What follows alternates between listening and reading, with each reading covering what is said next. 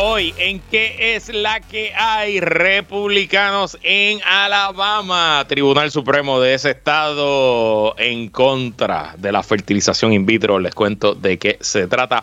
Convicto alcalde de Guaynabo, bueno, exalcalde Ángel Pérez apela su veredicto. Circula falsa foto de candidatos del Partido Popular en las redes sociales. Será el primer atisbo del efecto de la inteligencia artificial en esta campaña en 2024 radican querella contra el alcalde de Guaynabo por violar la veda electoral. Converso con uno de los creyentes y en el mejor panel con Iliana Báez y Jorge Juan Sanders. Conversamos sobre el anuncio del equipo de campaña de Juan Zaragoza y desmenuzamos los números de recaudo de Biden y Trump. Todo eso y mucho más en qué es la que hay que comienza ahora. El análisis más potente y completo comienza ahora. Luis Herrero llega prendiendo fuego a los políticos y figuras que se atreven a dañar el país. Radio Isla 1320 presenta ¿Qué es la que hay? con Luis Herrero. Muy buenas tardes, bienvenidos y bienvenidas a ¿Qué es la que hay? con Luis Herrero por Radio Isla 1320. Hoy es viernes 23 de febrero de 2023. Estamos en vivo y en directo para todo Puerto Rico por el 1320 AM y su cadena para el mundo a través de radioisla.tv, nuestra aplicación para teléfonos Radio Isla Móvil y en facebook.com diagonal Radio Isla TV. También estamos en nuestro nuevo canal de Roku Radio Isla. Yo soy Luis Herrero y como siempre les invito a que me sigan en todas las redes sociales como L Herrero y recuerda que este programa lo puedes escuchar en formato podcast. Búscalo como qué es la que hay en tu aplicación de podcast favorita para que me escuches cuando a ti te dé la gana y qué es la que hay, de qué vamos a hablar hoy.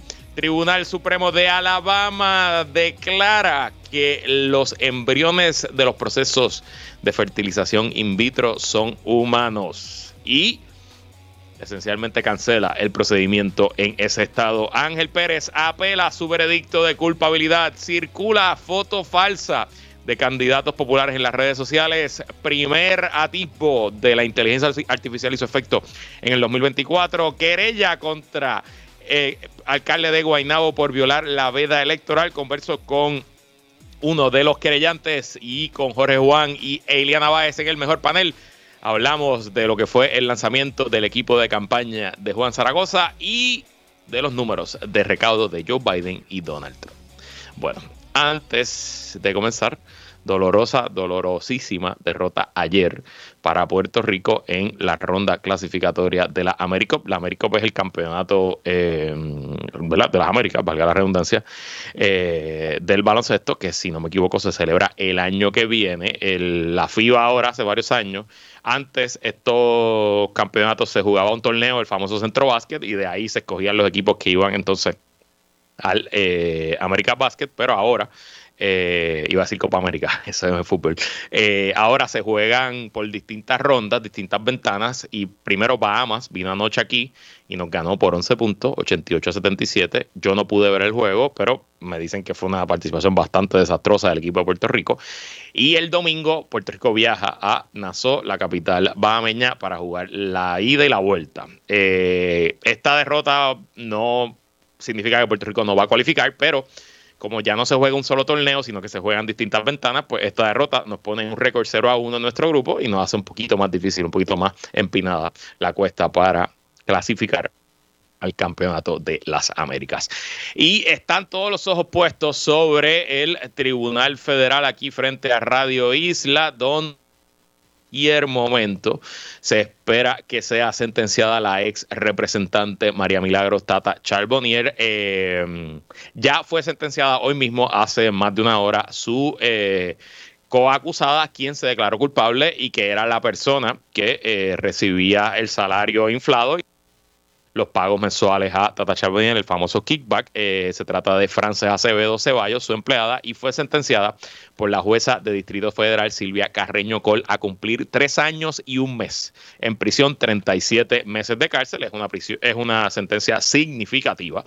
Eh, garantiza que pasará mínimo dos años y un poquito más en alguna institución carcelaria del eh, Buró de Prisiones Federales y probablemente los tenga que pasar fuera de Puerto Rico eh, de conocerse en algún momento la sentencia contra Tata Charbonnier. Le traeremos la información debe pasar en cualquier momento, probablemente pase en eh, este, en este, eh, durante este, este programa. Y mientras tanto, hoy también se llevó a cabo la vista contra, digo, no, la vista de Eliezer Molina, de la, revisión que Eliezer Molina hizo a la impugnación y a la desertificación de su candidatura por la Comisión Estatal de Elecciones. Confieso que estuve bien ocupado en el día de hoy y no pude ver la vista. La vista se transmitió Así que no tengo detalles, vamos a esperar a que baje una sentencia del juez para entonces analizarlo, pero está eso ocurriendo ahí. Y bueno, vamos con los temas. Eh, usted ha escuchado, obviamente ha escuchado de la fábula del perro que le ladraba a los carros y que un día logró agarrar el carro y después no sabía qué hacer con él. Creo que eso es lo que le está pasando al movimiento conservador y a los republicanos en Estados Unidos con el tema del aborto y los derechos reproductivos. Em, el miércoles, la Corte Suprema de Alabama, y estoy leyendo de eh, CNN en español, dictaminó que los embriones congelados son niños y que quienes los destruyan pueden ser considerados responsables de muerte por negligencia. Una decisión que vuelve a poner en el debate nacional la cuestión de cuándo comienza la vida y que según los defensores de los derechos reproductivos podría tener un efecto paralizante en los tratamientos de infertilidad y en los cientos de habitantes de Alabama que acuden a ellos cada año. Este caso específicamente termina ante el Tribunal Supremo de, Alabama porque un hospital que ofrece el procedimiento in vitro eh, destruyó por negligencia un accidente de uno de los empleados del hospital eh, unos embriones que estaban congelados en, eh, preservados para ser en el futuro eh, pues implantados en una mujer y tratar de concebir a través de ese proceso eh, que en español en Puerto Rico le decimos verdad los bebés de probeta. Em, esto, estas personas demandaron y alegando que habían sufrido un daño y pues el hospital se defendió diciendo que no había sufrido ningún daño porque al final del día no se trataba de un ser humano, era pues una negligencia, un accidente el, tema procesal no es tan importante. La situación es que llega el Tribunal Supremo de Alabama, que no tengo que decir ustedes que es un Tribunal Supremo archiconservador, en uno de los estados más conservadores de los Estados Unidos, y allí, pues no, eh, para ser consistente en su lógica, si los republicanos conservadores creen que la vida comienza en la concepción, pues aunque esos embriones que no están implantados y no son viables hasta que no lleguen a un útero y se adhieran a ese útero, pues también son seres humanos eh, y dejándose llevar por la reciente decisión de Dobbs del Tribunal Supremo de Estados Unidos y toda la jurisprudencia conservadora, que presumo que en Alabama es bastante extensa, pues determinaron que los embriones son seres humanos y que les, eh, como seres humanos, pues le eh, aplica todas las protecciones, derechos, deberes de un ser humano. Efecto automático de esta decisión? Bueno, que ningún hospital ahora en Alabama está ofreciendo desde el miércoles el servicio de fertilización in vitro para las mujeres que lo necesiten. Eh, y esto ha causado revuelo y el propio Donald Trump hace unos minutos le pidió a los legisladores de Alabama que legislen para revocar el mandato del Tribunal Supremo de ese estado y que se restablezcan los procesos de fertilización in vitro. ¿Y por qué, luego de hacerle toda la explicación, por qué les dije que los republicanos con este tema están como el perro que agarró el carro? Bueno, es que por años, por décadas, la extrema derecha, en verdad, especialmente la derecha eh, estadounidense, hizo campaña con el tema del aborto y con el tema del aborto y con el tema del aborto. Y muchos probablemente pensaban que nunca los republicanos iban a lograr su cometido y que nunca se iba a poner en peligro el derecho a una mujer a escoger y a decidir qué hacer con su cuerpo, hasta que lo que muchos pensaban que no iba a ocurrir pasó. Y tuvimos la decisión de Dobbs de hace dos años del Tribunal Supremo de Estados Unidos y ahora esa decisión le ha dado carta y mano libre a los eh, grupos más extremos y a los pensadores más extremos de ese movimiento conservador republicano. Ah, bueno, pues sí, ya que fuimos contra el aborto, pues vamos también ahora contra las fertilizaciones in vitro y probablemente irán también después contra el uso de preservativos eh, o de eh, métodos anticonceptivos y quién sabe si podemos seguir por ahí para abajo. ¿Y por qué yo digo que entonces qué hacen ahora? Bueno, porque este efecto rebote que está teniendo este tipo de decisiones es que está movilizando a la oposición y está moviendo sobre todo a los moderados al Partido Demócrata en temas sociales. Y es que, y escuchen el podcast Pivot, eh, un podcast muy bueno que yo escucho, sale dos veces en semana, lo escucho eh, religiosamente. Em, eh, que el, solamente el 6% de todos los americanos se oponen a la fertilización in vitro. O sea que el 94% del país en Estados Unidos, que es bien difícil conseguir consenso en nada, el 94% de los americanos y las americanas eh, favorecen el proceso de fertilización in vitro y estoy seguro que todos y todas conocemos personas, allegados, familiares, seres queridos o quizás alguien que me está escuchando ahora mismo que logró concebir, logró cumplir con su sueño de tener hijos o hijas a través de este tipo de procedimientos. Y se podrá imaginar el miedo que deben sentir hoy las miles de mujeres en Alabama que o estaban considerando hacer este procedimiento o ya habían comenzado el proceso. Esto es un proceso extremadamente caro eh, nosotros, y lo puedo, lo puedo contar, nosotros eh, buscamos un poco de información porque nosotros pues intentamos concebir por un periodo bastante largo y no me pudiera imaginar lo que estuviera pasando. Al final no lo tuvimos que hacer, este, de hecho, eh, puedo hacer el cuento, eh, a, mi, esposa no me molesta. mi esposa tuvo la primera cita de orientación con el doctor, la cita fue por Zoom y, y, a las dos semanas ya estaba embarazada, así que ese doctor, la verdad que fue el mejor doctor del mundo, por Zoom la atendió y ahí, y ahí quedó eh, eso era chiste, pero obviamente, eh, pues imagínense el miedo, el temor, eh, la desilusión que puede estar sintiendo hoy una mujer, una familia que había pensado, luego de intentar otros métodos, pues utilizar el IVF para concebir en Alabama y que de un día para otro, porque así lo decidió un grupo de jueces, que probablemente todos son hombres o la mayoría son hombres conservadores, pues no, ahora no no se puede hacer este tipo de proceso. Y apúntenlo por ahí, que esto va a ser el tema principal de la campaña y si hay algo que va a movilizar y a favorecer a el Partido Demócrata y al presidente Joe Biden son estos temas, ya lo hizo en el 2022 eh, y estoy seguro que va a ser tema principal de campaña en el 2024. Y bueno, en noticias federales, como les dije, seguimos esperando por el veredicto contra María Milagro Tata Charboniel. Hoy el convicto alcalde de em, el convicto alcalde de ex alcalde de Guaynabo Ángel Pérez presentó su radicación oficial a su veredicto. No he leído el recurso de apelación ante el Tribunal de Circuito de Boston, pero según recoge el nuevo día, Leo, al salirle a su tribunal, el día, Carlos Linares apuntó que parte de los argumentos para apelar se relacionan con la divulgación pública de fotos por parte de la Fiscalía Federal en una moción el mismo día en que Pérez fue arrestado arrestado. En las imágenes se observa al exfuncionario recibiendo un sobre con dinero en efectivo que fue capturado en cámara por el convicto empresario Oscar Santamaría mientras cooperaba con las autoridades federales. Creo que es la primera vez en Puerto Rico donde se publican fotos que son parte del descubrimiento de pruebas, sostuvo Carlos Linares en ese momento donde acaba de ser arrestado y los derechos constitucionales estaban por las nubes, afirmó. Entendemos que eso más que nada afectó las posibilidades en el caso de Ángel Pérez. Pues yo no sé, obviamente el licenciado Carlos eh, Linares sabe mucho más de eh, litigio federal criminal que yo, porque yo en mi vida he llevado un caso de eso, él ha llevado varios y fue fiscal federal.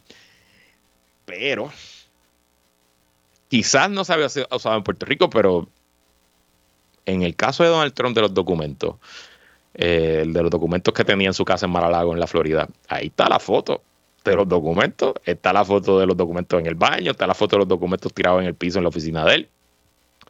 Yo no sé, yo no creo que por una foto hay un argumento para apelar. Yo no sé eh, si eso es un argumento sustancial, sustancialmente fuerte para que Boston eche para atrás una convicción.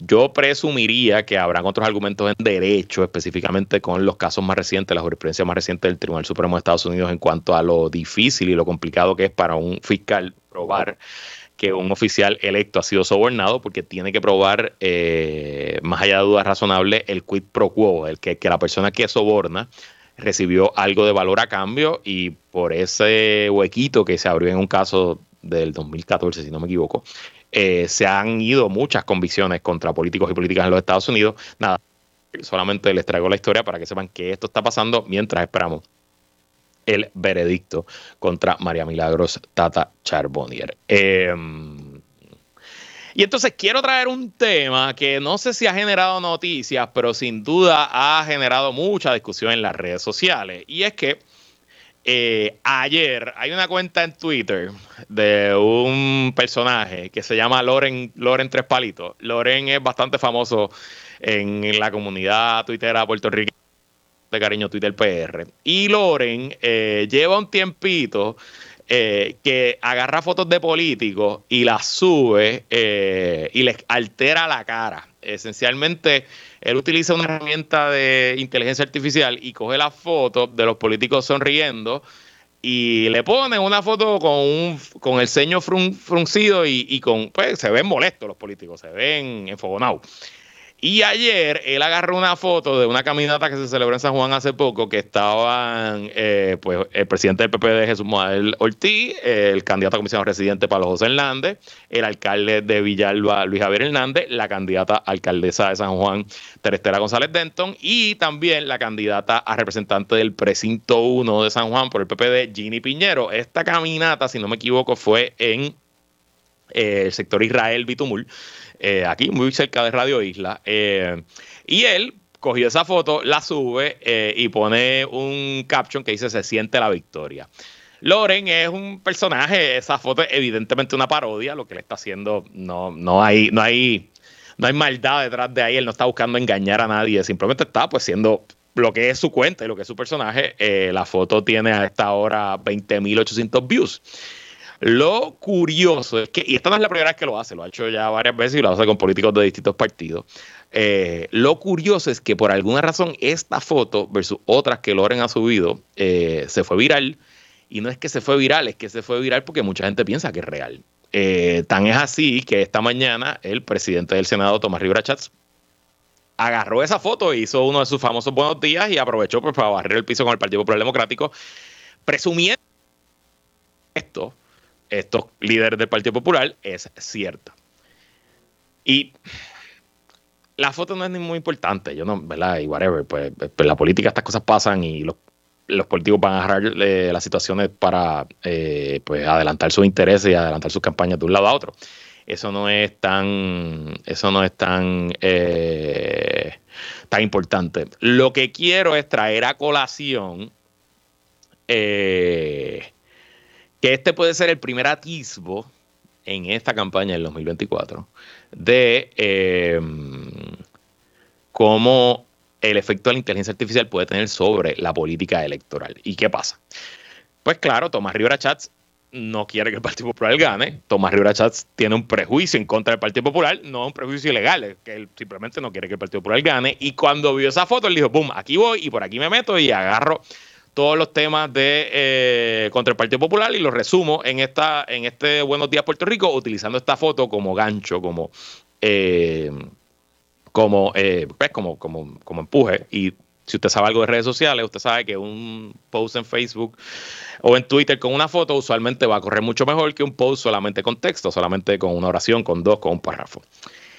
Y la foto sigue corriendo por ahí. Eh, yo no he visto que nadie del Partido Popular haya aclarado que esta foto es falsa. Yo aclaré en mi, en mi cuenta de Twitter por vacilar un poquito también, como que me monté en la ola y dije lo único triste de la foto original es que ni Ronnie ni Zaragoza. Nada, un chistecito ahí medio zángano. Este, pero obviamente el impacto que puede tener mi aclaración, o incluso si el Partido Popular aclarara, es mucho menor al impacto que está teniendo la foto falsa que ya está corriendo. Y lo que quiero decirle a todos y todas que me escuchan prepárese, prepárese a ser invadido en esta campaña electoral con información falsa como nunca antes. Y prepárese a que esa información falsa que le va a llegar no solo va a ser en fotografía, va a ser en video y va a ser en audio. Existe tecnología ahora mismo que alguien puede agarrar todos los podcasts de qué es la que hay, todos completos, subirlos a una plataforma de inteligencia artificial. Y esa plataforma de inteligencia artificial va a aprender como yo hablo, va a aprender sobre mis manerismos, va a aprender sobre mis muletillas, va a aprender sobre mis pausas, sobre mis chistes mongos, va a aprender todo lo que yo digo, hago, comento, cómo respiro. Y luego de que aprenda, esa persona puede escribir en texto cualquier cosa y decir, por ejemplo, que, eh, hola, mi nombre es Luis Herrero y voy a votar por Pedro Perluisi. Algo que obviamente usted sabría que es una noticia falsa. Eh, y regarlo por ahí y aunque yo lo... Eh, aunque yo lo, lo diga y lo niegue, el daño va a estar hecho porque va a estar corriendo por ahí, va a estar eh, siendo, eh, eh, va a estar haciendo daño, va a estar generando noticias. Así que lo que le voy a pedir a todos y todas es que independientemente del candidato que usted quiere favorecer, el movimiento que usted quiere favorecer, el resultado que usted quiere que ocurra en las elecciones, cuando usted se encuentre en las redes sociales con información que favorece ese candidato, que va a favor de sus prejuicios, a favor de lo que usted quiere que pase, no vaya automáticamente a dar retweet, a contestar, a compartir, a amplificar esa noticia, porque puede ser que esa noticia, esa foto, ese contenido, ese video sea falso y usted se está convirtiendo, sin querer o queriendo, en un promotor de información falsa. Así que les quiero pedir a todos y todas, y me incluyo, porque todos podemos caer en esto, mm, yo no soy, eh, yo no soy, nadie es perfecto, y la cantidad de información y la sofisticación de estas herramientas cada día es mayor. Eh, le quiero pedir a todo el mundo que antes de compartir, antes de reaccionar, se tomen una pausa. No tiene que ser una pausa de un día, ni de una hora, es más, ni de cinco minutos. Simplemente intente, intente corroborar la información antes de esparcirla y no evite lo más posible ser parte del problema. Y bueno, antes de ir a la pausa, tenemos en la línea telefónica al uno al candidato, a uno de los candidatos al Senado por el distrito de San Juan, Guaynabo y Aguas Buenas por el Partido Popular Democrático, Gabriel Pérez Pérez. Bienvenido, Gabriel, ¿qué es la que hay? Saludos, Luis, que es la que hay. Saludos a todos tus oyentes. Bueno, Gabriel, eh, tú y un grupo de candidatos del Partido Popular presentaron hoy una querella por violar la veda electoral contra el alcalde de Guaynabo, Eduard O'Neill. Háblame un poco de qué, en qué consiste la querella. La querella consiste, ¿verdad?, en una eh, violación a, la veda electoral que comenzó el, 1 de enero. Sabemos que todos los, los cuatrenios, pues ya cuando se acerca el tiempo de una nueva elección, pues en enero 1 todo aquel eh, rótulo que, que, tenga nombres, que tenga eslogan, que tenga una foto, que esté realmente, eh, que está promoviendo la, figura, una imagen, en clara desventaja a, otro, a otros aspirantes, ¿verdad?, que no ocupan el cargo, eh, pues está prohibido por ley. Eh, entonces, radicamos la compañera precandidata representante a la Cámara de Representantes, Suami, eh, y este servidor radicamos una querella en la Oficina Control Electoral que hoy la, aceptaron porque cumple con los requisitos de investigación eh, y, el, asunto, ¿verdad? Es, es, claro y es evidente. En la querella se demuestran fotos eh, de, distintas instancias donde el, el alcalde utiliza en unas obras de construcción, por dar un ejemplo, un eslogan que claramente está prohibido. Y, y lo que decíamos es, ¿verdad? Que el alcalde no puede venir a decir, ay, pues yo no sabía, ay, no, él no es nuevo en esto, y todos los candidatos tenemos que coger talleres eh, constantemente de la Oficina de Control Electoral. Eh, aquí claramente el alcalde está usando fondos públicos, dinero del pueblo, para resaltar su imagen en desventaja de otros candidatos, candidatas que, estén aspirando a, a, su puesto. Y en Guaynabo hay que acabar ya con la corrupción y no podemos normalizar esta, estos asuntos.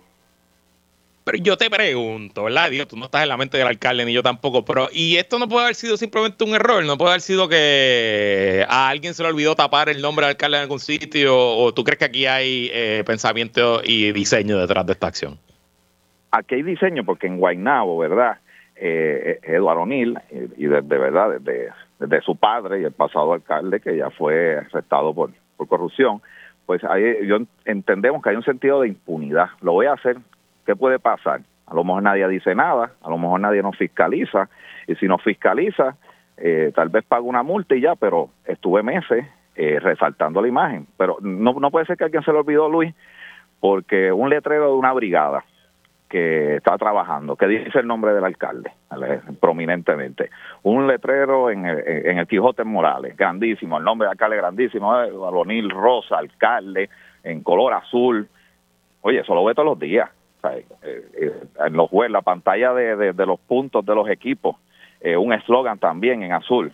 No puede ser que al alcalde, bendito, se lo olvidó. Esto es claramente utilizar, mala utilización de fondos públicos para resaltar la imagen del alcalde. Y eso es un acto corrupto. Pero vamos a presuponer, Luis, que bendito, es que él no sabía, nadie se lo dijo, y en estas tres instancias que me ha encontrado, eh, pues nadie removió eh, eh, ese letrero. Pues entonces está incapaz para ejercer su cargo. Y tú, si tú estás en un trabajo y estás devengando un salario y no estás capacitado para el mismo, que ese salario se pague con fondos públicos, pues también es un acto de corrupción. Eso, por, eso es que estamos haciendo mucho hincapié a la compañía representante y este servidor, David Pérez Pérez, en que no vamos, vamos a estar fiscalizando, vamos a estar pendientes y no vamos a permitir que ni un solo dólar de fondo público se utilice para, para levantar agendas políticas. Y te pregunto, ¿verdad? Ya nos tenemos que despedir, pero eh, de lograrte convertir en senador, ¿hay algo que se pueda hacer, alguna enmienda, algún cambio a lo que es esta veda electoral? ¿Tú crees que está funcionando, está sirviendo su cometido? Hay que, tiene que ser para que los ciudadanos, porque no, no tenemos que ser solamente los candidatos, aspirantes a puestos políticos, para que los ciudadanos mismos puedan querellarse eh, hay que facilitar, porque ahora mismo la ley hay que hacer unas declaraciones juradas, hay que hacer un, documento con unos formatos, ¿verdad?, en términos legal que no todo el mundo eh, eh, domina. hay, que, hay que hacer un sistema más fácil y a la misma vez podríamos revisitar incluso las leyes para que ni en tiempo de campaña electoral estemos poniendo nombres de, de alcaldes, alcaldesas por hacer su por, por poner que tiene una brigada ahí que está cortando la grama, pues claro que tiene que cortar la grama, porque tiene que tener el nombre del alcalde. Pues eso, eso es un trabajo que hay que hacer. O sea que sí, podríamos revisitar varias leyes, no solamente la ley electoral, para ya eliminar este, este uso de fondos públicos para, para poner nombres de, de, candidatos, en este caso de Eduardo y Rosa, que de forma corrupta, con fondos públicos, está usando el dinero para hacer campaña, de dinero del pueblo de Puerto Rico, eso es inaceptable. Bueno, veremos qué ocurre. Ya el Contralor Electoral le encontró a Miguel Romero, eh, que había estado en violación de la veda electoral. Veremos qué pasa con este caso del alcalde de Guaynabo. Gabriel, gracias por estar aquí. Gracias, Luis. Gracias por la invitación. Nosotros vamos a una pausa, regresamos con más. ¿En qué es la que hay?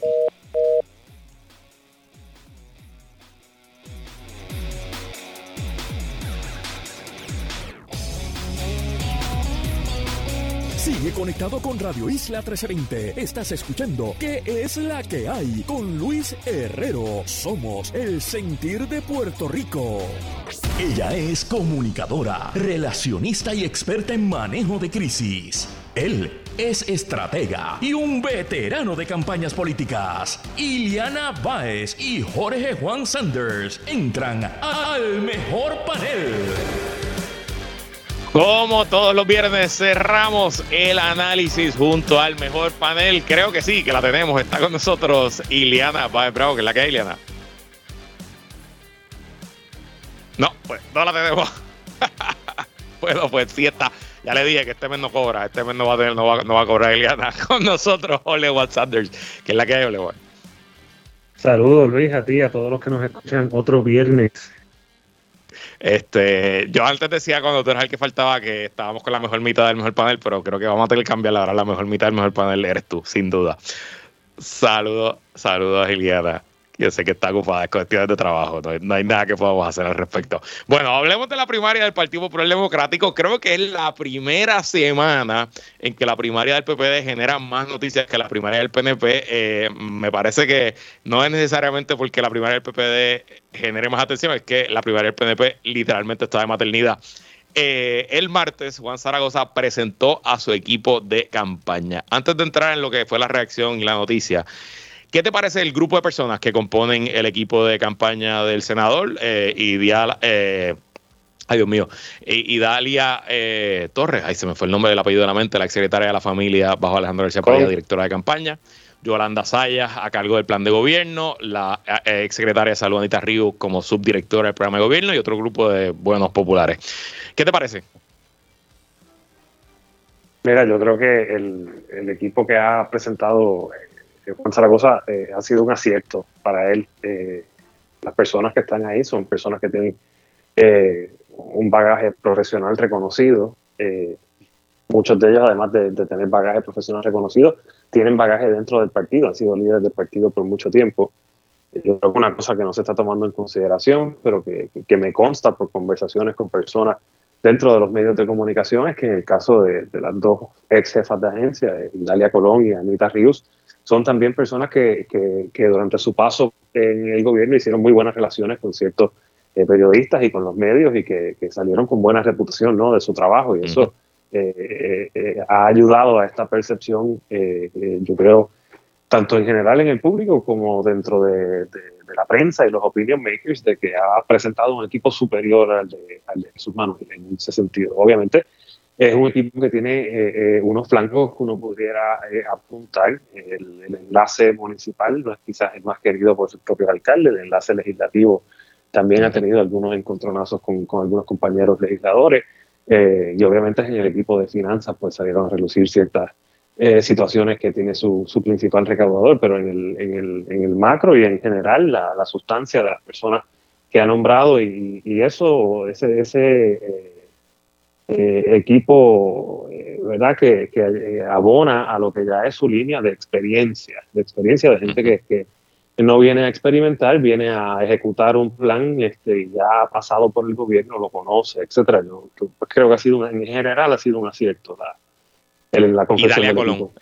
Y, Dalia Colón el nombre de la exsecretaria de, de la familia. Yo coincido plenamente con tu análisis. Mi análisis inicial el, el martes, luego del anuncio, fue que, aunque yo no sé cuánta experiencia política tiene la exsecretaria, eh, ¿verdad? Pues como para dirigir una campaña a la gobernación, sí creo que hay muchas destrezas y muchas experiencias de ser secretaria de la familia que eh, se trasladan bien, transfieren bien a ser directora de una campaña, porque esencialmente un director de campaña es un, es un manejador de un caos, ¿no? Todas las campañas son un caos ordenado y, y un poquito ser secretaria de la familia también, la secretaria de la familia eh, supervisa una sombrilla de casi una docena de agencias y con una diversidad de temas, desde el pago de pensión, eh, los cupones de, alimentos, los envejecientes, los eh, inválidos, los niños, la adopción, y, es una crisis constante tras otra tras otra. Y creo que, ¿verdad? Si uno ha manejado ese tipo de problemas, creo que puede también manejar una campaña a la gobernación. Pero entonces, a pesar de este grupo de personas que nombró eh, Juan Zaragoza, la realidad es que la noticia principal política de la semana fue el nombramiento de su asesor senior, el ex presidente de la Cámara, José Ronaldo Jarabo. ¿Buena o mala movida de parte de Zaragoza poner a su diestra a el expresidente de la Cámara? Para que, fue a su siniestra, fue a, su izquierda, ahora que lo pienso, fue a su siniestra. Eh, yo, yo creo que, le podrías también preguntar a la ex gobernadora si la María Calderón qué piensa de esa decisión, ¿no? Eh, mira, yo honestamente creo que eh, el problema, el único problema que tuvo, el flanco más grande que tuvo la presentación del equipo es precisamente que en algunos medios la discusión posterior se centró en, su asesor o director de finanzas y en la presencia de, de Ronnie Jarabo, que para colmo entonces lo sacan como portavoz al próximo día eh, a, dar entrevistas que se centraron más sobre el, desaire que le hizo la ex gobernadora que sobre la propia campaña de, Juan y obviamente al ser de Ronnie, pues como es, se centraron más sobre la persona de Ronnie el agravio que le hizo a Jesús Manuel en sus ojos eh, que en la propia candidatura de Juan. En ese sentido yo creo que no le ayuda ni tanto eh, como desvía la atención de, de, nuevo de lo que es una presentación de un equipo muy sólido y obviamente lo lleva a un tema que, ¿Qué, gana realmente? O sea, no es el mejor portavoz. Es como cuando criticábamos los primeros portavoces de la campaña de Jennifer. Este, no, no creo que le añade. Creo que Juan eh, tiene ahora mismo eh, el momentum y tiene entonces también unos nuevos endosos y unos nuevos apoyos que serían mucho mejores portavoces que estar sacando a, José Ronaldo Jarabo hoy en día a ser una voz principal de tu campaña. en ese sentido, creo que fue uno de los eh, de los, de los pocos desaciertos que tuvo ese día y en los días posteriores eh, eh, Juan Zaragoza, porque de nuevo, eh, la, la, discusión cuando iba con su equipo a los medios, con ese equipo completo, pues el visual es muy bueno, proyectaba la experiencia, proyectaba lo que él quiere proyectar, o sea, se le estaba dando lo que quería, pero en la medida en que se desvirtúa, si estuvo bien o no que Jesús Manuel sacara a Ronnie, pues eso, esa, esa discusión no, no va a cambiar los votos de los electores. Sí, para mí el momento más débil eh, que se vio Zaragoza, el más incómodo, eh, fue esa noche del anuncio en, Jugando Pelotadura, que como tú bien dices, tenía todo su equipo detrás de él, era un visual bonito en ese escritorio largo de Jugando Pelotadura. Pero el clip que se fue viral y el clip que eh, compartió la producción de Jugando Pelotadura era un tema de, oiga, y usted no va a pedir el voto íntegro en San Juan, o sea, ¿qué va a pasar con la candidata a alcaldía de San Juan del Partido Popular, etcétera? Y pues honestamente, a menos que haya aquí una estrategia de ajedrez 5D, como decimos, yo pienso que fue un, gigantesco error y que incluso creo que tiró por el piso lo que pudiera haber sido, hubiera sido un gran día para esa campaña. Eh, incluso se me hace difícil pensar qué entrevista ha dado estos nuevos miembros del equipo de Juan Zaragoza, excepto el Ronnie Jarabo, que estuvo en todos lados, porque estuvo en todos lados. Yo no sé si estuvo en todos lados porque la campaña Zaragoza lo puso en todos lados o es que simplemente los periodistas y los productores de noticias haciendo su trabajo lo llamaron y Ronnie dijo que sí, y entró a todos lados, o sea, estuvo aquí, estuvo en Cacú, estuvo en Noticias, sitio, y hasta el día de hoy. Y te pregunto, ¿Cómo tú crees que ha manejado Jesús Manuel y su campaña los ataques que han sido ataques muy fuertes? Yo creo que ningún atacado tan fuerte a su Manuel como lo está atacando Ronnie Jarabo. Mira, yo creo que lo han hecho bien en el sentido de que no le han dado más color a la situación. O sea, tú no le vas a sacar ningún provecho, igual que Juan no le puede sacar provecho a que Ronnie sea su portavoz, pues Jesús no le va a sacar el provecho a estar enfrascado en la misma pelea eh, con, con Ronnie Jarabo. Lo que sí el equipo de Jesús le puede sacar provecho, que yo creo que es un tema que no se está tocando, eh, es algo que tú acabas de mencionar, y es el hecho de cómo tú tienes una persona aspirando a ser presidente de un partido que está básicamente tirando a pérdida la candidatura de Terestela, eh, la candidata a la alcaldesa de San Juan por el Partido Popular Democrático, abriéndole la puerta a que las personas eh, del partido voten por candidatos de otros partidos o el alcalde electo del PNP. Y a la misma vez aspiran a ser el, presidente del partido, porque yo creo que ese es el flanco más grande que abrió eh, Juan Zaragoza ese día. Y de nuevo, un flanco que se abre por estar trayendo y defendiendo a Ronnie Jarabo. Y yo no sé si le han preguntado a Juan Zaragoza si él está de acuerdo con esos ataques que está haciendo su portavoz y asesor Ciner. Y creo que un poco esa va a ser la primera pregunta que le van a hacer en todos lados. ¿Usted está de acuerdo con las cosas que está diciendo eh, Ronnie y Jesús Manuel? Y te pregunto, ¿cómo tú crees que los populares están viendo esto? ¿Verdad? Esta es la segunda primaria a la gobernación en la historia del Partido Popular. Mi impresión fue que cuando la primaria entre Batia, Yulín y Charlie se puso nasty, eh, los populares un poco eh, repudiaron eh, los ataques contra Charlie Delgado y eso culminó en la tan holgada victoria que tuvo el alcalde de Isabela. ¿Cómo tú crees que eso se está moviendo entre los populares? Yo, creo que no, no, no, no le gusta. Yo creo que la primaria anterior demostró eso. O sea, y yo creo que nosotros lo venimos viendo desde que nosotros estábamos en la administración y se hacían encuestas internas del partido. A los populares no les gusta eh, eh, ver a los populares peleando entre ellos. De ellos, una de las cosas que más les molesta es la, la incapacidad reciente de los populares de trabajar entre sí cuando tienen la mayoría eh, legislativa y, ejecutiva cuando, cuando la hubo. la primaria entre Charlie, eh, Julín, Eduardo, etcétera, eh, también, cuando, mientras más fuerte se ponía, yo creo que eh, es cuando más se alejaba el popular de, estar engaged en ella, precisamente porque no le gusta. Así que en ese sentido, eh, por el flanco que abre de, no apoyar la candidatura en San Juan que te mencionaba, pero también porque yo creo que en, esos ataques abiertamente trayendo el tema de Anaudi ¿no? para atacar a Jesús Manuel, que se convierte en el primero realmente en toda esta campaña, en esta primaria, en traer ese tema, eh, pues eh, yo no sé si es siempre el plan de la campaña ir ahí, pero no creo que le vaya a, añadir votos eh, en, el sentido de que todo el mundo sabe lo que pasó, todo el mundo está claro de, de qué su Manuel dijo y cuál es su posición sobre ese tema en todo este tiempo. si ese es el camino, pues yo creo que, que, está equivocado, yo creo que el pueblo no le gusta, yo creo que Juan tiene una mucha mejor línea y iba mejor cuando está eh, por la línea de vamos a debatir, vamos a las ideas, este, porque Jesús no quiere debatir. O sea, esa, esa, es una mucha mejor línea de ataque dentro de los populares que poner a Ronnie Jarabo a hablar de Anaudi. Si Ronnie Jarabo y Juan Zaragoza fueran del PNP, esa es la línea, la línea que están usando, pero estoy de acuerdo contigo dentro del... del y eh, más en el PPD que en el PNP. En el PNP están acostumbrados a sacarse los ojos en las contiendas internas. Pero como tú bien dices, y la data que nosotros vimos y manejamos en ese cuatro de Alejandro, en efecto, uno de los grandes problemas de la marca del Partido Popular y del descenso del Partido Popular no es solo eh, un asunto del crecimiento de los demás de los partidos emergentes, es que los populares se han desilusionado con su liderato porque no para de pelear. Eh, y te iba a decir que esto es anecdótico solamente conmigo, pero en lo que el algoritmo de redes me presenta a mí, sobre todo en Facebook, que es donde más populares están conectados conmigo, yo tengo casi 5.000 amigos y de esos probablemente 3.000 y pico son populares. Incluso los que están con Zaragoza no quieren a Ronnie. Y he visto bastantes comentarios de se le fue la mano, no era necesario, no hacía falta. Y bueno, si así la, le causó esa reacción, pues imagínate lo que le pudiera estar pasando a los populares eh, de la base del corazón del rollo, como decimos. Bueno, vamos a una pausa y cuando regresemos hablamos de nuestro tema favorito, el dinero en las campañas en los Estados Unidos, cómo van los recados de Trump, de Biden y qué representa de aquí a noviembre. No se vayan a que la calle continúa.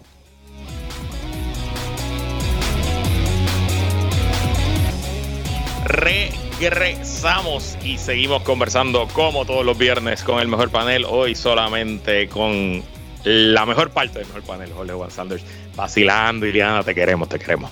Bueno, hablemos de política de los Estados Unidos. Esta semana se publicaron los recaudos tanto de la campaña de Donald Trump como de la campaña del presidente Biden, junto a los recaudos de los partidos nacionales y los comités de campañas conjuntos, según el informe de enero, la ventaja de Biden, el DNC y el comité Biden Victory Fund, que es un comité conjunto entre ambos, le llevan, wow, una pela, le están dando una pela en la carrera del dinero. Terminaron enero con 130 millones de dólares en el banco, habiendo levantado 42 millones en el mes. Por su parte, Donald Trump y el Partido Republicano terminaron el mes con 65 millones en cash, habiendo levantado por lo menos la campaña de Trump, solamente 8.84 millones y gastando 11.4 millones. O sea que gastó 3 millones más de lo que levantó en el mes de enero. Dos preguntas. ¿Por qué está pasando esto?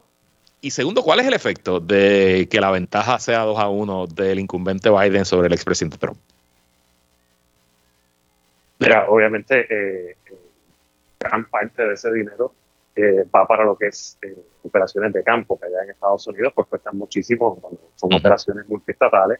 Eh, Cuando digo operaciones de campo, obviamente ya no se hacen caravanas, pero lo que es canvassing, el door to door, el, no, y viajar, que la gente era viajar a la campaña, montar en el avión, pagar la gasolina, todo eso, o sea, eso es carísimo. Y las operaciones en cada estado son de cientos de empleados y cientos de contratistas y consultores, etcétera. pero gran parte de eso también va a los medios, eso es compra de medios ese sentido, pues si las elecciones fueran, eh, bueno, son ahora ya casi como quien dice pronto, ¿no? Pero te da la capacidad de comprar. Eh, si los números se quedan como van, estás hablando de, compras masivas contra una cantidad bien pequeña, que es lo que te compraría lo que tiene dinero en caja la campaña de Trump en términos de medio. Obviamente el issue, como tú corres contra Donald Trump, es que eh, por más anuncios que tú pongas, él va a coger todo el free press del mundo. Cualquier cosa que él haga, cualquier cosa que él diga, ya sea en sus actividades o hasta en sus propias redes, lo van a cubrir como noticia de último minuto y él no tiene ese problema en, cuanto a llevar su mensaje. Así que eh, un poco te, te, quita esa gran ventaja que tendrías en, cuanto a, a, lo de los medios. Ahora, ¿qué te dice de dónde están las campañas ahora mismo? Pues yo creo, obviamente, eh, por un lado, por la situación actual del presidente, eh, del expresidente Trump, por, por, su personalidad, por todo lo que ha dicho, por todo lo que ha hecho, por todo el bagaje que tiene, está dejando de recibir mucho, dinero de, de packs corporativos y de corporaciones que simplemente no quieren donar, porque obviamente también en estos tiempos que vivimos de cancel culture, etcétera, pues eh, las corporaciones son ahora mucho más eh, precavidas en qué políticos le dan sus donativos y la realidad es que los que más se han perjudicado son los eh, candidatos republicanos ultraconservadores, que son los más outspoken, entiéndase los Marjorie Taylor Greene de la vida. Así que ahí tienes esa esa parte. Segundo, muchísimas de los donantes históricos, donantes grandes, hablando de donantes que te levantan en que levantan millones de dólares republicanos, eh, no le están levantando todo el presidente, el expresidente Trump en este ciclo, porque muchos de ellos tienden a ser republicanos más moderados y no, no están de acuerdo con algunas posiciones de ellos y algunos de ellos también porque son muy conservadores eh, religiosos y no ven bien muchas de las acciones del, del expresidente. Así que él ha perdido mucho dinero eh, de ese lado, entonces también te deja ver que la capacidad económica de su, de su grassroots, de su base, de su, de su eh, maga, eh, de su coalición maga, pues es más de pesito a pesito, por decirlo así, que de, las actividades grandes de, recaudación y eso se, se, nota. El último punto es que para colmo es una campaña que está gastando parte de ese dinero, no en campaña, sino en todos los pleitos legales del expresidente. Entonces, realmente, eh, eh, ¿cuánto dinero va a ir a la campaña? Ahora mismo parece que es una campaña que en cuanto a proyección mediática va a correr únicamente de, free press y cuyas operaciones van a ser simplemente las necesarias para las actividades que haga el presidente en sus visitas a cada estado. O sea, la situación de dinero es muy precaria. Ni hablar de la situación de dinero personal de él con este último ruling del, juez, en, el caso donde tiene que pagar sobre 300 millones esencialmente es una tormenta perfecta de todo lo malo que te puede pasar eh, en cuanto a, recoger dinero en una campaña y te añado eh, varios asuntos se, se, ¿verdad? se supone que el incumbente siempre tenga más dinero que el retador. Eso es típico en todas las carreras donde se levanta dinero, sobre todo pues, la carrera más importante de la democracia americana, que es la presidencia. Pero tratándose de un expresidente como Donald Trump, bajo circunstancias normales, yo hubiera pensado que no, la desventaja no sería tanta, porque pues un expresidente ya levantó los cientos de millones, los billones dólares que le tocó para ser presidente la primera vez, ya tiene sus redes y sus eh, este, de, donantes, etcétera, y debería haber una fila gigantesca de personas que quieren estar detrás de él. Adicional, te añado que Donald Trump está ganando las encuestas. O sea, esencialmente, excepto por las encuestas de Quinnipiac, todas las encuestas nacionales de alta calidad, desde el New York Times para abajo, tanto las encuestas de los estados, de los battleground states, como las encuestas nacionales, o tienen a Trump ganando considerablemente o mínimamente lo tienen empate. Y tú bien sabes, al igual que yo, que nada genera más dinero que una encuesta que te tenga ganando. Y usualmente, de hecho, de, la, de las maneras que las campañas traen eh, donantes grandes, enseñándole las encuestas, diciéndole, dándole cierto acceso eh, exclusivo, ¿no? Y desde, mira, pues esto es lo que dicen los números, esto es lo que vamos a hacer, así que vamos a gastar tu dinero. Así que obviamente aquí se han virado la tortilla. Y por último, pues Nikki Haley sigue ahí. Mañana de primaria en Carolina del Sur. Se espera que Trump gane por 30, 40, 50 puntos. Nikki Haley dice que no se quita y sigue levantando dinero. Mucho de ese dinero viene de esos grupos que tú bien con el Trump. ¿Hasta cuándo tú crees que Nikki Haley va a estirar este chicle? ¿Cuándo, ¿Cuánto tiempo se va a quedar en esa primaria y va a obligar a Trump a seguir gastando dinero? Pues mira, yo creo que la realidad es que eh, si ella ha establecido o piensa que no va a ser la elegida por el expresidente Trump para la posición de vicepresidente, que yo creo que ya eso fue un given por las expresiones que ha hecho eh, Trump, pues realmente eh, yo mantendría un skeleton crew y una campaña activa, por lo menos en papel, lo más posible, lo más, el más tiempo posible, porque ahora mismo realmente lo único que le queda a ella es que se le inhabilite o incapacite de alguna manera judicial o legal al, expresidente aspirar, en cuyo caso, pues mira, estás aquí eh, tú como, como, la persona idónea, ¿no? Y la, y la única candidata todavía eh, aspirando, pero eh, es eso, porque realmente los números no van a estar ahí. Ahora volvemos a lo del dinero. O sea, es increíble que también un candidato que está primero en las encuestas, un candidato que no tiene contendiente real, un candidato que está arrasando en las primarias y es expresidente, y obviamente con, la popularidad dentro de su partido, eh, gran parte del partido por lo menos que tiene él,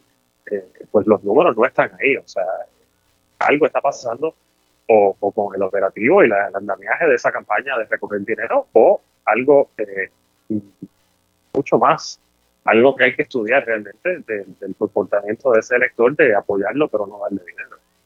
Y vamos a correr los números y pensar que esta tendencia se mantiene. El comienzo tradicional de la campaña de medios en Estados Unidos es luego del fin de semana del trabajo, el Labor Weekend en septiembre, esencialmente una campaña de 60 días. ¿Podemos estar ante un escenario donde Trump realmente se quede sin dinero para esa recta final de la campaña? Si, si, se corren los números y son iguales, sí, obviamente. Entonces eso va a capacitar al presidente Biden de, poner los anuncios en la mayoría de los estados battleground. X número a uno, ¿no? Que es un número sustancial, eh, eso ayuda muchísimo con el diálogo de y, con la movilización y el momentum que tú creas dentro de tus propias huestes, más que nada. Y irónicamente eso es precisamente lo que, lo que quiere el presidente. Yo creo que los números de, de del presidente Biden también demuestran otra cosa.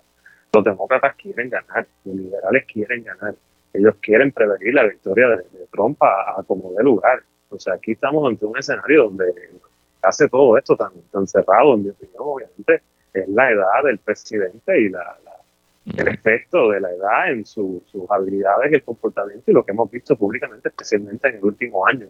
Eh, pero si el presidente estuviera como estaba hace cuatro años o cuando aspiró en, veces anteriores o obviamente cuando era vicepresidente, pues yo creo que verías unos números eh, diferentes en, las encuestas y en los battleground states, pero ese, ese, esa capacidad tan grande de recoger dinero o sea, el, ánimo de los demócratas de ganar está ahí. Eh, y si siguen los números como van, a, esos 60 días, especialmente al final, pues va a tener una ventaja grandísima en el sentido de que si, estás en tu casa y lo único que ves son anuncios del presidente, que eres un demócrata que estaba on defensa salir a votar o no, pues, pues a esos son los anuncios, ¿no? Que tienen su efecto, por eso se siguen poniendo y por eso la televisión es rey en cuanto a, publicidad de, campaña. Bueno, estaremos muy pendientes a todos esos números y seguiremos este análisis durante este año electoral, tanto aquí como en Estados Unidos. Jorge Juan Standers, gracias por estar aquí. Gracias Luis, a ti y a todos los que nos escuchen. Y gracias a todos y todas por sintonizar otra semana más de análisis aquí en ¿Qué es la que hay? Como siempre, agradecido de su sintonía y patrocinio. Quédese con nosotros. La mejor programación y análisis de la radio puertorriqueña continúa en Radio Isla 1320. Lo próximo, el informe del tiempo con su Hailey López Belén. Buen fin de semana.